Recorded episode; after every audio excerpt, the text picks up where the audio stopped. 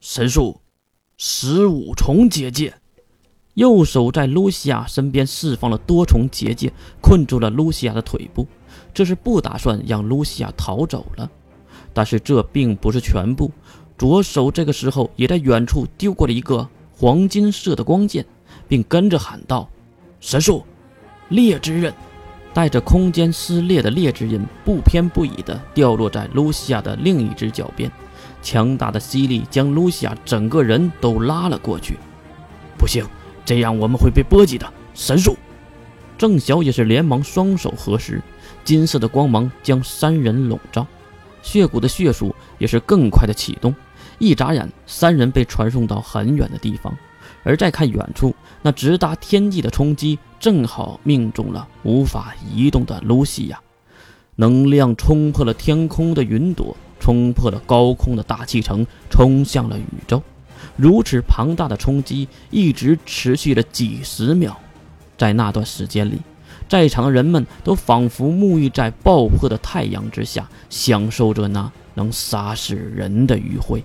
待眼前的战场尘埃落定。所有人都知道事情不会这么简单的结束，露西亚不会那么简单的被击败。可是所有人都依然被惊愕到了，全身赤裸的露西亚沾满了鲜血，她手上拎着一个人头，脚下还踩着半个人带着人头的身体。在那冲击之中，他竟然还反杀了两个吗？再看重活的人，有远处的神之翼。右眼和左手，那死去的就是复制能力的左眼和万能魔法的右手了。丢下手中血淋淋的人头，露西亚伸了一个懒腰。他那爆发性的能力波动早就停止了，但是为什么还是这样的厉害呢？你们三个，也……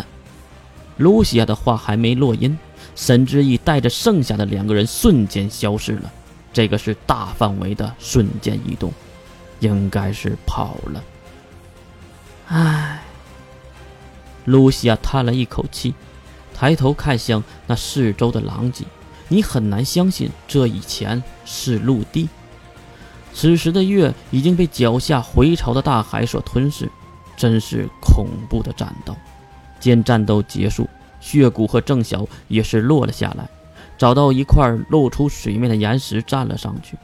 露西亚也是缓慢的飞过来。看到他一丝不挂，只是连忙脱掉了血骨的外套给他披上。来，穿上。给露西亚披上外衣的时候，月看到了露西亚左胸下的六芒星图案。谢谢。露西亚捏紧外套，并对月微笑。外表可爱的人儿，却有一身蔑视的本领。你认识我哥的时候，我哥还是男性吧？你不是对我哥攻势很强的吗？还是说你是个傲娇啊？怎么还留着这个东西啊？月的这段话并不是为了调侃露西亚，而是给她一个台阶下。可能有些人不懂月这些话的意思，不过你慢慢的就懂了。露西亚转头看向了眼前的汪洋，不久后。大海也会消失吧？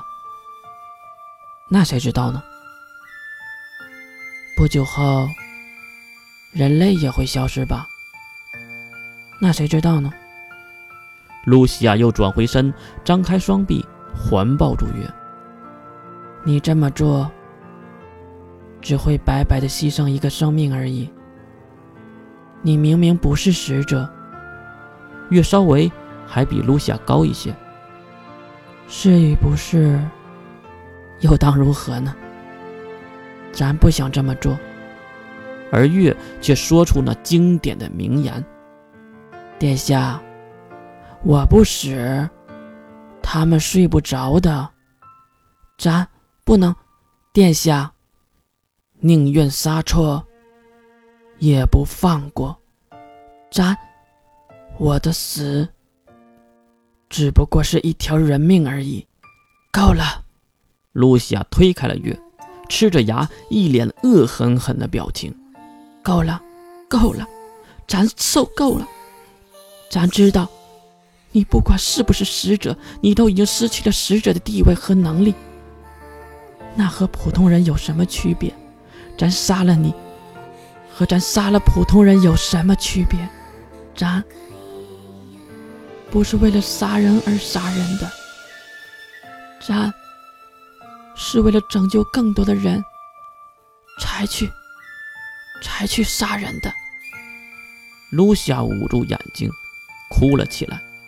不管她多么的强大，到头来只是一个内心柔软的女孩而已。对于人类的大义来说，月是不是使者都必须死，因为月的牺牲会结束很多的猜疑和矛盾。但是卢夏知道，如果月今天死了，那以后一定会再出现另一个月，另一个被当成使者的无辜人。如此的循环下去。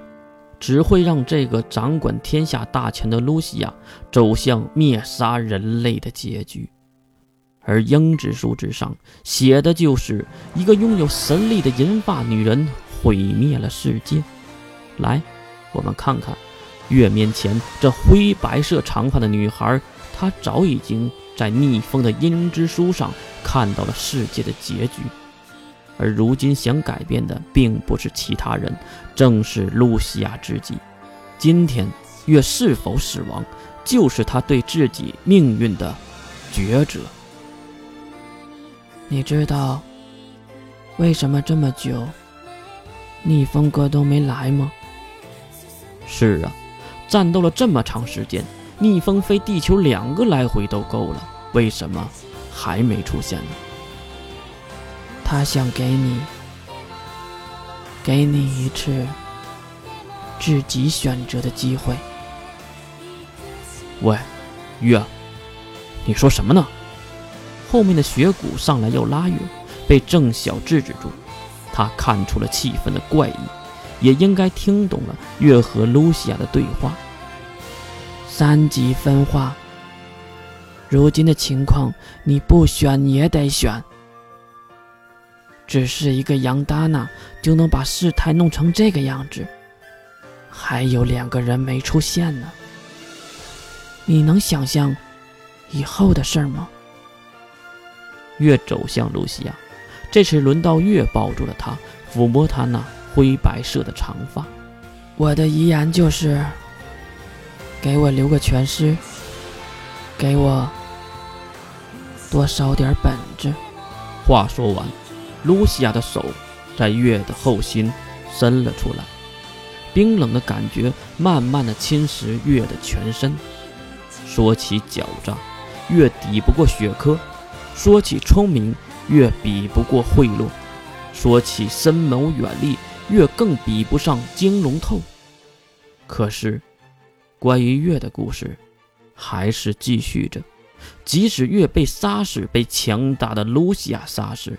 越清晰地记得自己葬礼的那天，雪珂的伤心，赫本的哭泣，室门水兵关灵的面无表情，还有棺材里的自己快被尿憋得喊出声来。有的时候，胜利的一方不一定是挖坟填土的那一边，也可能是在棺材里憋尿的那一边。欢迎你来到三月同天的世界，这里阴暗潮湿，记得带上你的尿不湿哦。对，多少点本子。